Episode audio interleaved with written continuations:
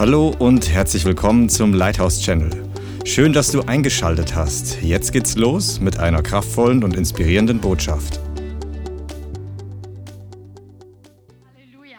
Heute geht's um den Tisch, der gedeckt ist im Angesicht deiner Feinde. Amen. Weil viele von uns einfach merken, dass es geistlich nicht einfach ist aktuell, sondern dass wirklich geistliche Kämpfe da sind, dass es sehr intensiv ist ähm, viele schlafen unruhig oder merken einfach so einen Widerstand und du kommst in die Gemeinde und der Durchbruch ist nicht gleich da. Und es ist einfach nicht so leicht manchmal in solchen Zeiten wie diesen, aber wir haben auch nicht die Verheißung, dass es irgendwie, ähm, ja, dass es Pausen geben wird. Die Verheißung haben wir nicht, aber wir haben das Wort Gottes. Und der Herr möchte heute zu dir sprechen, damit wir lernen, in Zeiten wie diesen wirklich zu gehen, wie Joanna auch schon neulich in einem kleinen Nugget mal das geteilt hat, aber das wird heute nochmal das gleiche Thema ein bisschen in die Tiefe gehen, dass wir lernen, in solchen Zeiten erfrischt zu sein. Amen. Trotz Kampf stark zu sein, trotz Kampf frisch zu sein, trotz Kampf einfach voller Leben zu sein. Amen, dass uns das nicht runterzieht. Manche, die haben einfach viel, viel Druck gehabt in den letzten Tagen am Arbeitsplatz oder in den Familien. Vielleicht bist du gesundheitlich oder finanziell angefochten. Und wir möchten einfach gucken, dass wir aus der Quelle des Herrn leben. Der, der Baum, der in Psalm 1 beschrieben wird, der gepflanzt ist an Wasserbächen, der hat die optimale Position, der hat die optimale Stand, den Standort, der einfach ideal ist. In Zeiten der Trockenheit ist er am frischen Wasser. In Zeiten, wo es ähm, überflutet ist, ist er auch steht stabil, weil er gelernt hat, stabil zu stehen. Es war ja jetzt gerade zu viel Regen und ähm, es gibt so ein paar Dörfer, durch wie, die wir durchfahren, wenn wir zur Gemeinde fahren. Und da gibt es ein Dorf, da wird der Bach, der dann schon so fließt, noch höher und noch breiter und dann sind einfach ganze Baumstämme sind einfach umspült von diesem Wasser, aber diese Bäume, die bleiben stehen, die kennen das schon. Amen. Und so ein Baum sollst du sein, ob es überflutet ist, ob es trocken ist, dass du immer positioniert bist an der Quelle des Herrn, sodass du jederzeit trinken kannst. Amen, dass du jederzeit frisch bist, auch in Zeiten von Kampf, in Zeiten von Anfechtung, in Zeiten von geistlichem Krieg. sollst du einfach frisch und lebendig und voller Saft und Kraft sein. Amen. Halleluja. Preis dem Herrn. Und so möchte der Herr, dass wir wirklich lernen, unseren Fokus und unsere Perspektive zu verändern. Weil, wie, wer kennt das von euch? Und da hebe ich meine Hand gleich mit. Wer kennt das von euch, dass wenn so viel geistlicher Kampf ist und wir auch viel ins Gebet gehen, dass manchmal unser Fokus auf den Kampf gerichtet ist. Du wachst auf und denkst, oh, schon wieder kämpfen. Heute Nacht war ich schon wieder angefochten und schon wieder so komische Träume gehabt. Ja, erstmal in den Kampf gehen. Und unser Fokus ist wirklich sehr stark auf den Kampf gerichtet und das muss es auch sein, in dem Sinn, damit wir gute Scharfschützen im geistlichen Bereich sind. Amen. Und dass wir dem Feind überhaupt keinen Millimeter Raum geben. Aber gleichzeitig möchte der Herr, dass wir unseren Fokus nicht in erster Linie auf den Kampf haben, sondern in erster Linie auf ihn gerichtet haben. Weil auch in dem Gebet, was Jesus seine Jünger gelehrt hat, wo sie beten sollen, wie dein Vater, dein Name werde geheiligt, wie im Himmel, so soll es hier auf Erden sein, dass dein Reich kommt, dass dein Wille geschieht. Dann gib uns unser tägliches Brot und dann erst später erlöse uns von dem Bösen. Also nicht zuerst erlöse uns von dem Bösen und dann preisen wir den Herrn, sondern umgekehrt. Und zwar erst wirklich später an Priorität. Weil dieses sogenannte Vater unser ist kein Gebet, was wir runterleiern sollen, wie man es früher in der Kirche gemacht hat, so Amen, sondern das sind Prioritäten, wie wir beten sollen. Vater im Himmel, geheiligt werde dein Name, den Herrn zuerst preisen, seinen Namen groß machen und dann für sein Reich, für seinen Willen beten und all diese Punkte. Amen. Und der Herr möchte uns da heute wirklich helfen, damit wir wirklich unseren Fokus shiften. Es ist ja auch in einem gewissen Sinn eine Glaubensstärkung, wenn wir uns im Kampf bewusst machen, dass wir alle Macht haben, dass wir alle Autorität haben über den Feind, weil Jesus sie uns gegeben hat. Amen. Er hat gesagt, ihr könnt auf Schlangen und Skorpione treten und über die ganze Kraft des Feindes habe ich euch Macht gegeben. Ich habe euch Autorität gegeben. Ich habe die Auferstehungskraft in euch hineingelegt. Das ist so eine gewisse Ermutigung und das stärkt unseren Glauben, dass wir vorwärts gehen, dass wir einfach wissen, wir haben den Sieg. Aber noch ermutigender sollte es sein, dass wir wirklich von seiner Güte leben und aus seiner Güte heraus essen und trinken und unseren Fokus auf seine Güte gerichtet haben, dass uns das noch mehr erfüllt und noch mehr mit Kraft stärkt und noch mehr ermutigt, weil der Herr ist gut und seine Gnade währt ewig. Amen.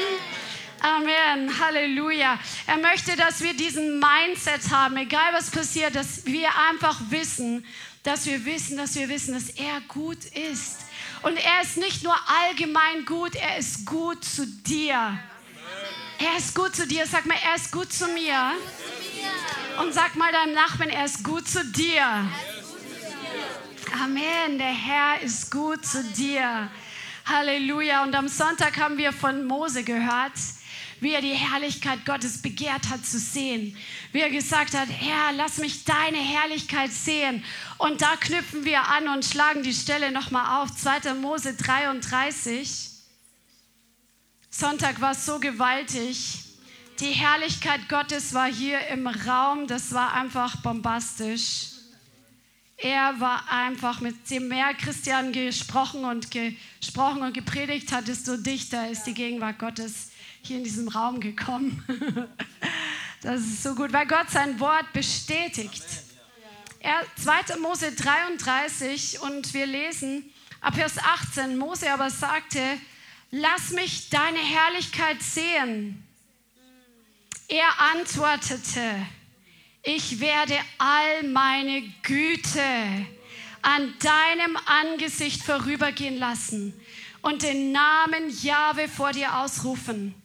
Ich werde gnädig sein, wem ich gnädig bin und mich erbarmen, über wen ich mich erbarme.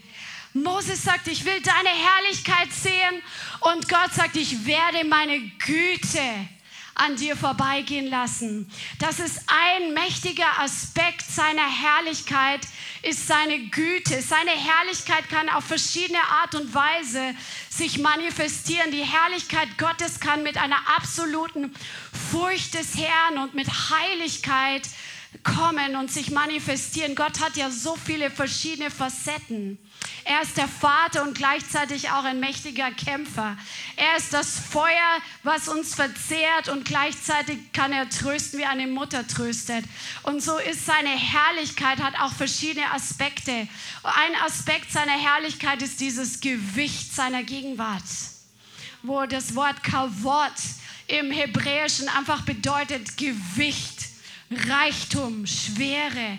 Das haben wir auch schon manchmal erlebt, dass es so stark kommt, dass man, dass man einfach kaum sich bewegen kann, dass man kaum aufstehen kann, wenn man am Boden liegt. Ja, dieses Kavott, diese Schwere seiner Herrlichkeit. Dann gibt es auch andere Aspekte seiner Herrlichkeit, die sich manifestieren können. Und ein Aspekt seiner Herrlichkeit ist seine Güte. Und darüber wollen wir heute sprechen, weil das so wichtig ist. Güte bedeutet seine Freundlichkeit, sein Wohlwollen, seine Gutheit, dass er von Herzen gut ist, dass er es nicht böse meint, so dass er nicht hinterlistig ist oder falsch, sondern er ist einfach gut. Das ist ein Aspekt seiner Herrlichkeit, den er dir noch viel mehr offenbaren möchte. Und seine Güte ist aber auch nie getrennt von seiner Heiligkeit und Wahrheit. Er macht mit sein, in seiner Güte, in seinem Wohlwollen auch keine Kompromisse.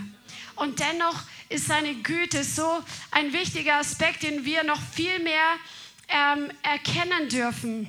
Und in Zeiten von Warfare, von Kriegsführung im Geist, da möchte der Herr, dass wir von seiner Güte einfach gesättigt sind.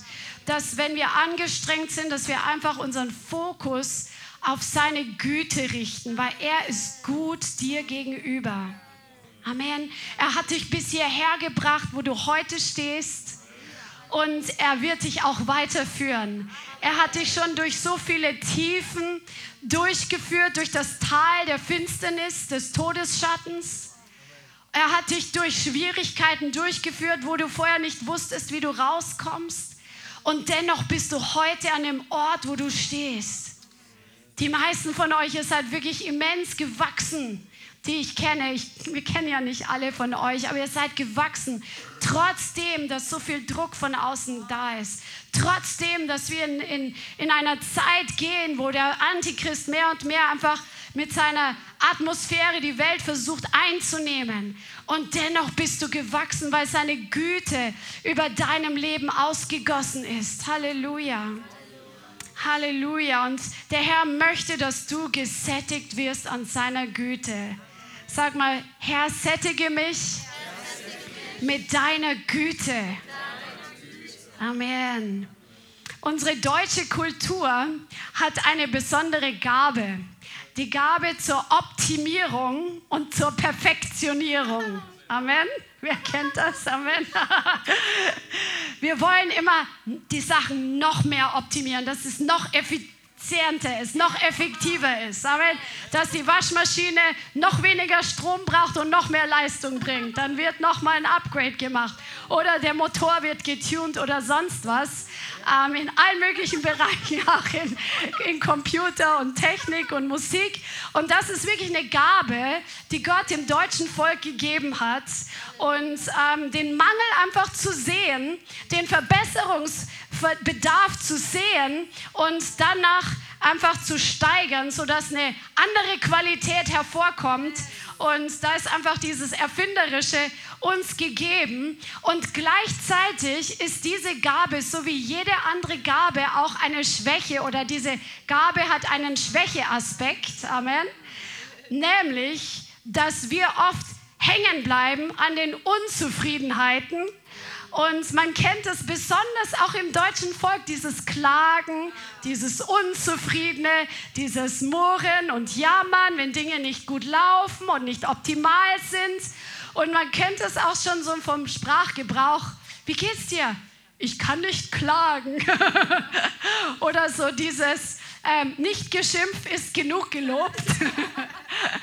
das ist so eine deutsche Redewendung. Und da müssen wir als Deutsche aufpassen, die wir in der Kultur groß geworden sind, dass wir das Gute dieser Gabe nehmen und an der Schwäche, wo unser Fokus dann vielleicht ganz schnell vom Negativen aufgesogen wird, dass wir das optimieren lernen, aber gleichzeitig dankbar sind für das, was schon da ist, für das, was schon erreicht wurde, für das, was schon gewachsen ist, für das, was schon ähm, hervorgekommen ist. Amen. Und deswegen lasst uns in Zeiten von Kampf auch diese, diese Schwäche der Gabe wirklich nicht leben, sondern und nicht warten, bis endlich der große Durchbruch kommt, bis endlich die Kämpfe und die Kriege aufhören, bis endlich der Urlaub für immer eintritt von den geistlichen Kämpfen, sondern weil das wird erst im Himmel sein, aber wir haben hier noch eine Aufgabe, wir können uns nicht erlauben,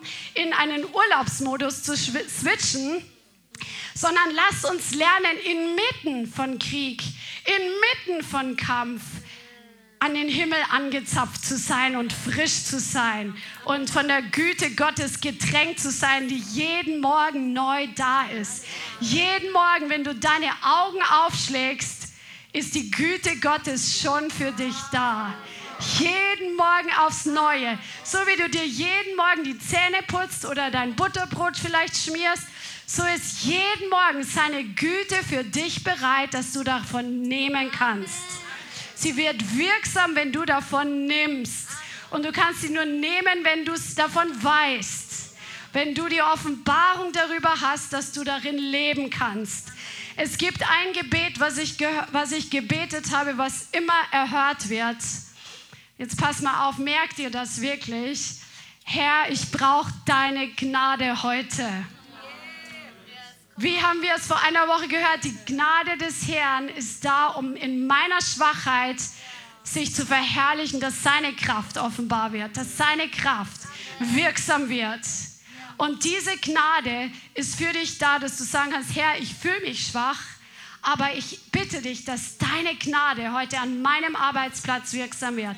Ich, ich bin zwar körperlich angefochten, Vater, gib mir deine Gnade, damit ich stark und stabil und gesund werde und mich auf deine Verheißungen für Heilung fokussiere. Vater, gib mir deine Gnade für meine schwierige Familiensituation heute, damit ich die richtigen Worte spreche, die richtigen Entscheidungen treffe. Seine Gnade, seine unverdiente Gunst, die für dich bereit liegt, auf dem Tisch des Herrn, im Angesicht deiner Feinde kannst du darauf zugreifen und der Teufel kann dich nicht mal daran hindern. Amen. Nur deine eigenen Gedanken, deine eigenen Entscheidungen können dich davon abhalten. Aber du kannst die Gnade des Herrn jederzeit nehmen. Der Feind kann es nicht verhindern. Amen, Halleluja. Lass uns wirklich unsere Gedanken damit beschäftigen, es unsere Meditation, unser Gehirnfutter machen, wie gut der Herr ist und wie gut er zu dir ist. Vergiss nicht all das Gute, was der Herr an dir getan hat. Amen. Einige von euch, ich fand das so cool, als wir jetzt ähm, im Dezember und Anfang Januar evaluiert haben, was in zwei Jahren von Seelsorge und Befreiung passiert ist. Und ihr habt eure Sachen aufgeschrieben und eure, eure Ergebnisse eurer Freisetzung und Heilung. Und manche von euch haben dann berichtet, während ihr das gemacht habt, habt ihr richtige Encounters gehabt ja, manche haben gesagt, plötzlich ist der Herr so stark gewesen in meinem Raum und hat mir nochmal anders gedient. Ähm, bei Glory weiß ich, dass während sie ihr Zeugnis erzählt und aufgenommen hat, dass auch nochmal so ein Dominoeffekt entstanden ist, dass der Herr nochmal gewirkt hat. Irgendwann musst du das erzählen, weil es richtig cool ist. Und der Herr ehrt es und er bestätigt es, wenn wir über seine Taten nachdenken und wenn wir uns daran erinnern, was er schon Gutes getan hat. Mitten im Kampf, mitten in der Anfechtung, der Herr deckt dir einen Tisch im Angesicht deiner Feinde, während du dich daran erinnerst, was er schon für dich getan hat. Amen. Wenn du an das denkst, wie er dich aus der, wie er dich gerettet hat, schon allein das, wie er dich herausgeführt hat aus großer Not. Das bringt so viel Leben in deine Seele hinein, wenn du darüber nachdenkst, was der Herr schon für dich getan hat. Come on. Come on, da verschwindet alle Unzufriedenheit und die das ganz große Gewicht und die große laute Stimme, sondern die laute Stimme ist, was der Herr für dich getan hat und was er einmal getan hat, das kann er auch wieder tun. Halleluja. Halleluja. Er ist einfach gut. Amen. Das ist ein, ein Wort. Es gibt in Hebräischen mehrere Wörter für Güte. Was, das Wort, was hier in 2. Mose 33 steht, ist sowas Toff oder Tuff. Das heißt Güte, gute Dinge, Schönheit, Freude, Wohlstand. Ich will meine Schönheit an dir vorbeigehen lassen, sagt der Herr. Ich will meine Freude an dir vorbeigehen lassen. Gott ist so voller Freude. Er wollte, dass Mose diesen Aspekt seiner Herrlichkeit sieht, wo Gott voller Freude an ihm vorbeigeht. Come on. Wenn, wenn er an uns vorbeigeht mit seiner Freude, dann können wir nicht anders, als uns genauso zu freuen, wenn unser Blick auf ihn gerichtet ist. Halleluja. Und was hier in 2. Mose 33 auch steht, ist so cool. Noch ein paar Sachen, damit du einfach die Güte des Herrn auch in deinem Leben siehst, wo er in 2. Mose 33 betet Mose und er spricht zu, zum Herrn in Vers 12. Und er sagt zum Herrn, siehe, du sagst zu mir, führe dieses Volk hinauf und du hast mich nichts erkennen lassen, wen du mit mir senden willst, wo du doch selbst gesagt hast, ich kenne dich mit Namen. Ja, du hast Gunst gefunden in meinen Augen. Und nun, wenn ich also Gunst gefunden habe in deinen Augen, dann lass mich doch deine Wege erkennen sodass ich dich erkenne, damit ich Gunst finde in deinen Augen und bedenke, dass diese Nation dein Volk ist. Gott hat Mose mit Namen angerufen, als er ihm im Dornbusch begegnet ist, als dieser Dornbusch da gebrannt hat in der Wüste und Mose neugierig geworden ist, was da los ist und Gott gewusst hat und gesehen hat, er hat seine Aufmerksamkeit gecatcht, hat er gerufen, Mose, Mose. Genauso ruft dich Gott bei Namen. Mose erwähnt das hier mehrere Male, dass Gott ihn beim Namen kennt und ihn beim Namen gerufen hat. Er sagt zu dir, Elvira, Elvira. Er ruft dich mit Namen. Oder Peter, Peter. Gott ruft dich, er kennt deinen Namen. Ist das nicht gewaltig, dass er dich mit Namen anspricht? Dass er nicht nur so allgemein dich ruft, hey du da, mein Kind, Nummer so und so. Nein, du bist nicht eine Nummer. Du bist sein Kind und er ruft dich mit Namen. Und es gibt Bibelstellen, wo es darum geht, dass dein Name ihm wichtig ist. Wo zum Beispiel in Jesaja 43, fürchte dich nicht, ich habe dich erlöst, ich habe dich bei deinem Namen gerufen. Du bist mein. Das ist die Güte Gottes, dass er dich mit Namen ruft. Und nicht mit Nachnamen, sondern mit deinem Vornamen. Er sagt, fürchte dich nicht, ich habe dich beim Namen gerufen. Oder Offenbarung, wer überwindet, der wird so mit weißen Kleidern bekleidet werden. Offenbarung 3, Vers 5. Und ich werde seinen Namen aus dem Buch des Lebens nicht auslöschen und seinen Namen bekennen vor meinem Vater und seinen Engeln. Wenn wir den Lauf laufen und wenn wir überwinden, dann wird unser Name im Buch des Lebens bleiben und der Herr bekennt uns vor dem Vater unseren Namen und vor seinen Engeln. Da sagt er, der Marcel, der gehört zu mir. Hört alle her, Marcel gehört zu mir, er ist ein Himmelsbürger. Sein Name ist hier in das Buch eingetragen. Und alle freuen sich. Der Himmel freut sich, dass dein Name im Buch des Lebens ist. Halleluja, das ist seine Güte. Seine Güte, dass er es persönlich macht.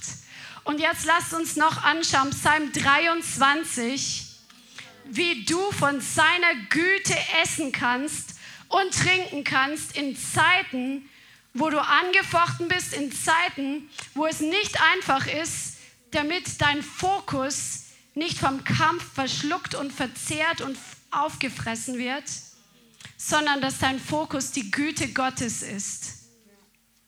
Im Psalm 23 steht, der Herr ist mein Hirte, ich habe keinen Mangel. Und im Vers 4, auch wenn ich wandere im Tal des Todesschattens, das ist eine Situation, die nicht einfach ist.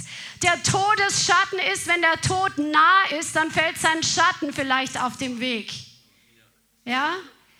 Und trotzdem fürchte sich der Psalmist nicht und auch wir sollten uns nicht fürchten, denn der Herr ist bei uns. Also sogar in diesen Situationen ist der Herr mit uns. Sein Stecken und Stab trösten uns. Er bereitet, du bereitest vor mir einen Tisch im Angesicht meiner Feinde.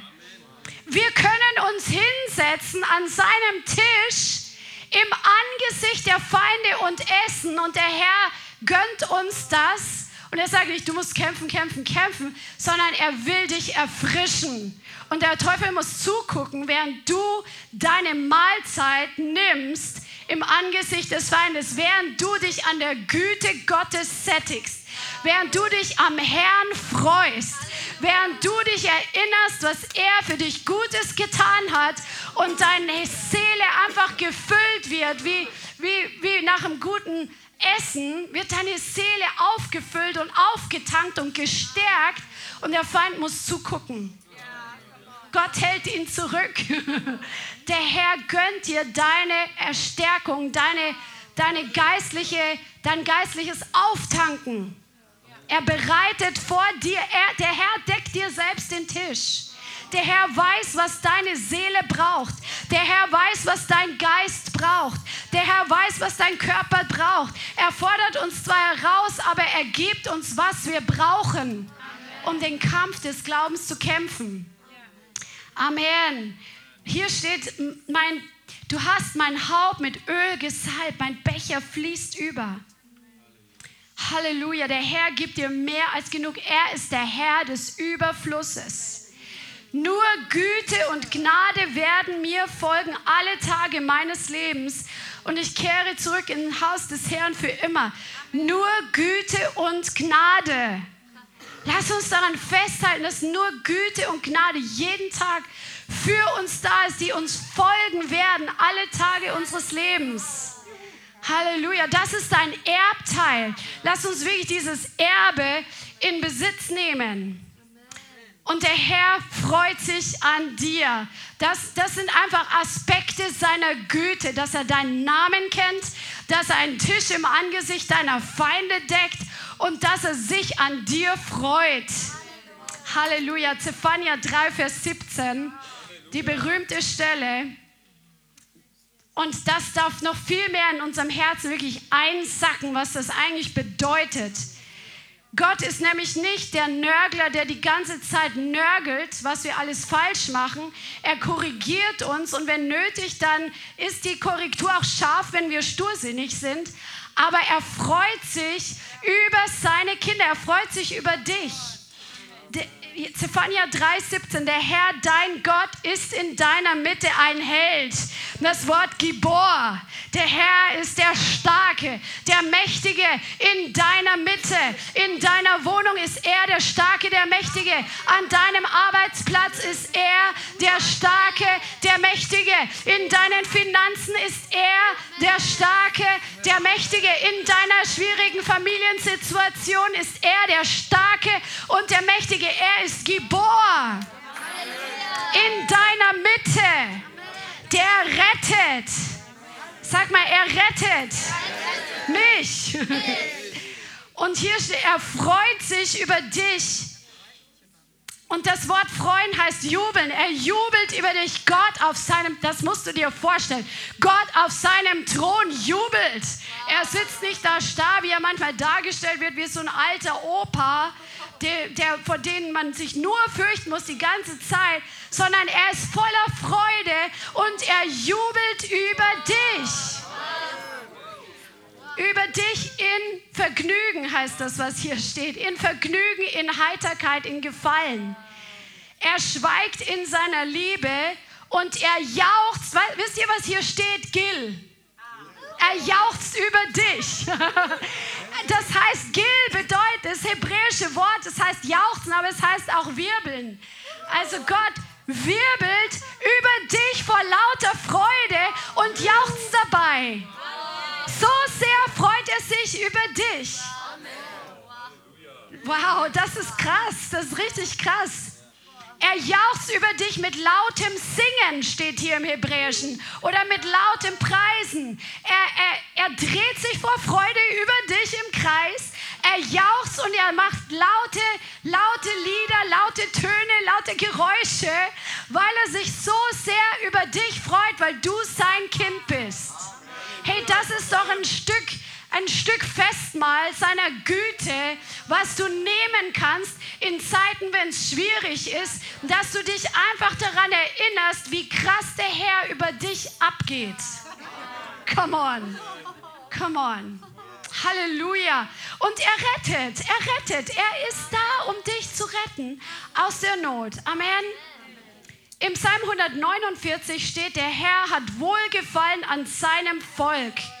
Er schmückt die Demütigen mit Heil oder mit Jeshua, steht hier. Der Herr hat Wohlgefallen an dir, er freut sich über dich. Manchmal sind so diese einfachen Wahrheiten so kraftvoll und wir vergessen das manchmal. Am Sonntag, als der Herr mich hier berührt hat, er hat einfach gesagt, ich freue mich so über dich. Und das, das, er hat es immer wieder gesagt und ich war einfach, bin so berührt worden über diese einfache Wahl. Es war keine Prophetie über die nächsten fünf Jahre oder, oder sonst was, sondern diese einfache Wahrheit, das ist, was wir immer wieder brauchen diese einfachen Wahrheiten, dass er sich über uns freut, weil wir seine Kinder sind. Er ruft uns, höher zu kommen, dass wir den Blick in seine Herrlichkeit hineingehen. Wir sind versetzt in himmlische Orte, hat heute jemand gesagt. Und in diesen himmlischen Orten ist nur seine Herrlichkeit. Das ist der Ort, wo wir im Geist sind. Amen. Das ist der Ort, wo, wo seine Güte und Gnade ohne ohne Maßen da sind und wir dürfen davon nehmen, weil wir sind an diesen Orten versetzt. Aber wo ist unser Fokus? Wo ist unsere, unser Blick drauf gerichtet? Wo ist unsere Perspektive? Das, worüber wir nachdenken, formt uns. Das, worüber wir nachdenken, macht was mit unseren Gefühlen. Unsere Gedanken haben immer Auswirkungen auch auf unsere Gefühle. Und wenn wir die ganze Zeit über die Anstrengung nachdenken, dann werden die Gefühle angestrengt und dann wird der Körper noch müder. Aber wenn wir über die Güte nachdenken, über die Güte Gottes, über die Gnade, über seine Zeugnisse nachdenken, über das, dass er sich über uns freut, dann unsere, werden unsere Gefühle mitgezogen und unser Körper bekommt neues Leben, weiterzugehen. Lass uns da wirklich die, die, die, diese Himmelskultur anfangen zu leben. Amen. Nicht die deutsche Kultur oder die afrikanische oder die, keine Ahnung, die ungarische, sondern die Kultur des Himmels leben, nämlich seine Güte und Gnade zu schmecken. Und was noch passiert, wenn wir höher kommen, ist, dass wir göttliche Strategie empfangen für das, womit wir gerade zu kämpfen haben. Ich habe das neulich mal ein bisschen durchstudiert. Wo haben die Leute angefangen, Gott um Strategien zu bitten? Es ist ziemlich interessant. Ähm, es begann eigentlich im Buch Richter, also nachdem, oder eigentlich in Josua schon, aber in Josua ist Gott zu ihm gekommen. Er hat zu ihm gesprochen und hat ihm Dinge gesagt, wie er in den Kampf gehen soll. Um, ähm, und die, die, Israelis, da steht jetzt nicht extra immer drin, die sind halt in den Kampf gegangen, weil sie den Auftrag hatten, das Land einzunehmen. Aber im Buch Richter sehen wir, dass sie angefangen haben, den Herrn auch zu befragen. Sollen wir in den Kampf ziehen? Wirst du unsere Feinde in die Hände geben? Und, aber nicht immer. Ja? Also manchmal ist es dran, einfach im Glauben zu gehen, weil du weißt, der Herr will, dass du das Ding durchkämpfst. Ja? Aber wenn du dir nicht sicher bist, ist der Kampf für mich bestimmt? Ist das meine Baustelle? Soll ich mich da überhaupt investieren? Oder wenn der Feind kommt, Herr, wie möchtest du, dass ich bete, damit der Sieg hervorkommt? Das kriegen wir aus dem Himmel, diese Strategien. Deswegen sollen wir höher kommen. Und das passiert durch Lobpreisanbetung und der Fokus auf Gott und nicht der Fokus auf den Kampf. Amen. Und dann gibt uns Gott auch diese Strategien, die wir brauchen. Zum Beispiel, der Kampf ist nicht für dich. Oder fang an, jetzt eine Bete und Faste für drei Tage und dann wirst du einen Durchbruch sehen oder was auch immer. Und das hat David auch nicht immer gemacht, den Herrn befragt, sondern auch manchmal. Also für manche Kämpfe ist es wirklich dran, dass wir vom Himmel hören. Komm höher zu mir, sagt der Herr. Amen. Und David, wenn wir schon bei David sind, auch David hat sich vor dem Kampf erfrischt. Bevor er da dem, dem Goliath entgegengelaufen ist, hatte, ist er zum Bach gegangen und hat fünf glatte Steine aus dem Bach geholt. Er stand in diesem frischen Wasser, hat sich im Herrn erfrischt und ist dann in den Kampf gezogen. Und er hat gesiegt. Amen. Oder auf, in einer anderen Situation, als die eigenen Leute David auch noch umbringen wollten, als die ähm, Amalekiter, glaube ich, waren es, in Ziklag eingebrochen sind, während sie weg waren, dann sind seine eigenen Leute gegen ihn gekommen. Sie waren sauer über ihn und wollten ihn töten. Und David stärkte sich im Herrn, steht drin, er stärkte sich im Herrn und hat den Herrn gefragt, was er tun soll. Und Gott hat gesagt, jage ihnen nach, ihr werdet sie einholen. Und dann führt er die 400, die zu ihm gehört haben, erstmal zum Bach und dann ziehen sie in den Kampf. 200 blieben zurück und 200 sind mit ihm gezogen. Erfrischung im Kampf ist so wichtig. Sag mal, Erfrischung ist wichtig. Amen. Amen. Halleluja. Und jetzt schauen wir uns noch einen Aspekt seiner Güte an, damit du viele, viele ähm, Aspekte hast, über die du nachdenken kannst inmitten von Kampf und über die du sprechen kannst. Da kommen wir gleich noch drauf. 4. Mose Kapitel 6, Vers 25. 4. Mose Kapitel 6, Vers 25. Und hier, das ist der sogenannte Segen Aarons. Und in, im Deutschen steht es hier, der Herr segne dich und behüte dich. Der Herr lasse sein Angesicht über dir leuchten und sei dir gnädig. Der Herr erhebe sein Angesicht auf dich und gebe dir Frieden. Das klingt ein bisschen, finde ich, religiös und man hat es schon so oft gehört und ist so abgedroschen. Aber man kann das wirklich auch lesen in der Form, dass es passiert. Ich habe extra verschiedene Übersetzungen nachgeschaut. Wenn du mal das anders liest, dann heißt es, der Herr lässt sein Gesicht dich anstrahlen. Und er ist dir gnädig oder er gibt dir Gunst. Er bevorzugt dich. Gott strahlt dich mit seinem Gesicht an. Wir sagen das ja auch im Deutschen, der hat ein finsteres Gesicht. Oder jemand strahlt dich an. Jemand lächelt dich mit voller Offenheit an. Und Gott leuchtet sowieso, weil er heller ist als die Sonne. Aber er ist auch voller Freude. Und er schaut dir direkt ins Gesicht und er strahlt dich an. Das ist krass. Er verbirgt sein Gesicht nicht vor dir. Er schaut dir in die Augen und er strahlt dich voller Freude an. Und er gibt dir Gunst. Du musst dir das mal vorstellen. Und kleine Kinder, die suchen ja auch so diesen Blickkontakt mit den Eltern. Ne? Die wollen das. Die wollen, dass die Eltern ihnen in die Augen gucken. Das ist wichtig. Das ist gesund für die, diese Beziehung. Und genauso brauchen wir es, dass wir Gott und er uns, dass wir uns in die Augen schauen. Und wenn er dich anschaut, wenn wir gerecht vor ihm leben und heilig leben, er strahlt uns an. Er strahlt dich aus vollem Herzen an. Amen. Halleluja. Der Herr gibt dir Gunst oder er bevorzugt dich. Der Herr erhebt sein Angesicht auf dich und gibt dir Shalom. Das ist Wohlergehen, Frieden, Ruhe, Gesundheit, Wohlstand, Zufriedenheit. Eine andere Stelle heißt, die auf ihn blicken, werden strahlen vor Freude und ihr Angesicht wird nicht beschämt werden. Wenn wir den Herrn anschauen, dann widerspiegeln wir sein Strahlen, mit dem er dich anstrahlt und wir strahlen ihn zurück an. Und dann strahlen wir die Menschen an. Amen. Die Menschen sehen dann, dass er in uns ist, weil wenn wir mit ihm Gemeinschaft haben, färbt es auf uns ab. Und die Welt sieht dann einfach, dass wir was im Gesicht ausstrahlen. Wie oft haben wir es auf der Straße gehört? ihr seid so schöne Menschen oder ihr strahlt so oder ihr, ihr habt was an euch, was, was man vielleicht gar nicht definieren kann. Und das ist so, so gut. Jesus sagt auch, wenn diese Dinge anfangen zu geschehen, also die Zeichen der Endzeit, so blickt auf und hebt eure Empor, heute, Häupter empor, weil eure Erlösung naht. Wir sollen den Herrn anschauen ihm ins Gesicht schauen und auch in den Himmel hineinschauen, in die Verheißungen hineinschauen, in das hineinschauen, was da ist, was bereit liegt, was vollbracht ist. Amen. Damit wir nicht von den Kriegen und Kriegsgeschrei und Seuchen und, und Streit und dem Ganzen vereinnahmt werden. Und das brauchen wir in dieser Endzeit, dass unsere Perspektive in den Himmel gerichtet ist. Halleluja. Lass uns mal ein Beispiel davon anschauen im Neuen Testament, wo das so krass passiert ist. Wir lesen Apostelgeschichte Kapitel 6.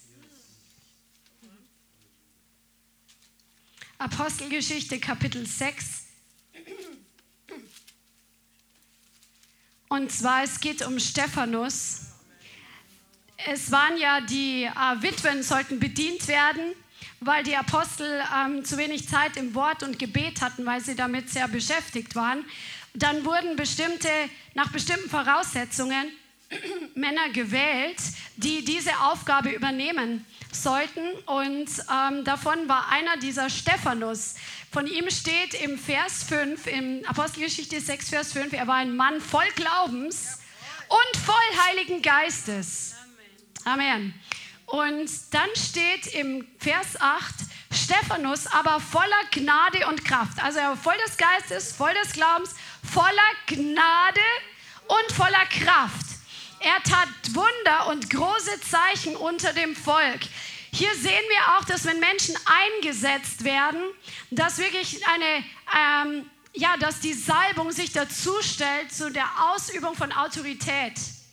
Das ist so wichtig zu wissen, dass wir nicht einfach wild und fremd irgendwelche Dinge tun können, die für die wir nicht eingesetzt sind. Also natürlich sollen wir das Evangelium predigen, aber bestimmte Aufgaben, da liegt ein Segen drauf, wenn es von oben nach unten abgesegnet ist, weil dann ein Schutz da ist, Amen, und weil die Salbung dann anders fließen kann, so wie es im Psalmen steht, wie das Öl vom Haupt auf den Bart Aarons auf den ganzen Leib fließt, so fließt dann die Salbung über den ganzen Leib. Nur so ein kleiner Einschub, ganz wichtig. Und Stephanus war, tat Wunder und große Zeichen unter dem Volk, der erstmal eingesetzt war für die Witwen, um sie zu versorgen mit Speise. Es standen aber einige aus der sogenannten Synagoge der Libertiner und der Kyrenäer und der Alexandriner auf und derer von Sizilien und Asien und stritten mit Stephanus. Und sie konnten der Weisheit und dem Geist nicht widerstehen, womit er redete. Da schoben sie heimlich Männer vor, die sagten, wir haben ihn Lästerworte reden hören gegen Mose und Gott. Falsche Anklage. Es wird gegen ihn gelogen. Er wird falsch angeklagt. Und sie erregten das Volk, die Ältesten, die Schriftgelehrten. Sie fielen über ihn her, rissen ihn mit sich fort und führten ihn vor den Hohen Rat. Ganz schön grob. Und sie stellten falsche Zeugen auf und haben falsche Anklagen gebracht. Und dann steht hier im Vers 15, und alle, die im Hohen Rat saßen, schauten gespannt auf ihn und sahen sein Angesicht wie eines Engels Angesicht. Stellt euch das mal vor, wenn, wenn uns sowas passieren würde, du wirst angeklagt von falschen Zeugen, es wird über dich gelogen, dann zerrt man dich vor Gericht dass wir dann noch den Blick in den Himmel gerichtet haben, dass wir leuchten, dass wir nicht bitter sind, dass wir nicht sauer sind, dass wir nicht, ah, das ist so ungerecht, uns auf ärgern und Anstoß nehmen, sondern den Blick und das Herz vollkommen auf Jesus gerichtet haben. Come on, das ist, das ist, das ist Next Level. das ist Next Level. Und der hohe Priester, er stellt ihn dann zur Rede und er fängt an zu predigen. Das ist einfach eine Hammerpredigt, die er da rausgelassen hat. Und der hat sich nicht geschämt, der hat nichts zurückgehalten und fängt an, dann wirklich am Ende dieser Predigt sie direkt zu konfrontieren, diesen religiösen Spirit. Ihr halsstarrigen und unbeschnitten an Herzen und Ohren, ihr widerstrebt alle Zeit dem Heiligen Geist, wie eure Väter, so auch ihr und so weiter. Und als sie das hörten, im Vers 54, ergrimmten sie in ihren Herzen, also die waren jetzt völlig von den Socken vor Zorn, vor Wut, vor Eifersucht und was auch immer. Und sie knirschten mit den Zähnen gegen ihn. Und hier steht, da er aber voll Heiligen Geistes war, blickte fest zum Himmel und er sah die Herrlichkeit Gottes und Jesus zur Rechten Gottes stehen. Und er sprach, siehe, ich sehe die Himmel geöffnet und den Sohn des Menschen zur Rechten Gottes stehen. Und dann haben sie ihn gesteinigt. Das ist so gewaltig. Er hatte seinen Blick vollkommen in den Himmel gerichtet, vollkommen auf Gott gerichtet. Vollkommen egal, was außenrum passiert ist. Ich glaube, da haben wir ein cooles Ziel, auf das wir hinarbeiten können, unsere Seele zu trainieren, auf den Himmel gerichtet zu sein und auf den Herrn zu schauen, egal was kommt. Amen. Und gleichzeitig mit zwei Füßen auf der Erde, um mit den natürlichen Dingen in der richtigen Art und Weise umzugehen. Lass uns wirklich in diesen Zeiten, in denen wir leben, uns bewusst trainieren, auf seine Güte zu schauen und darüber nachzudenken und sie zu proklamieren.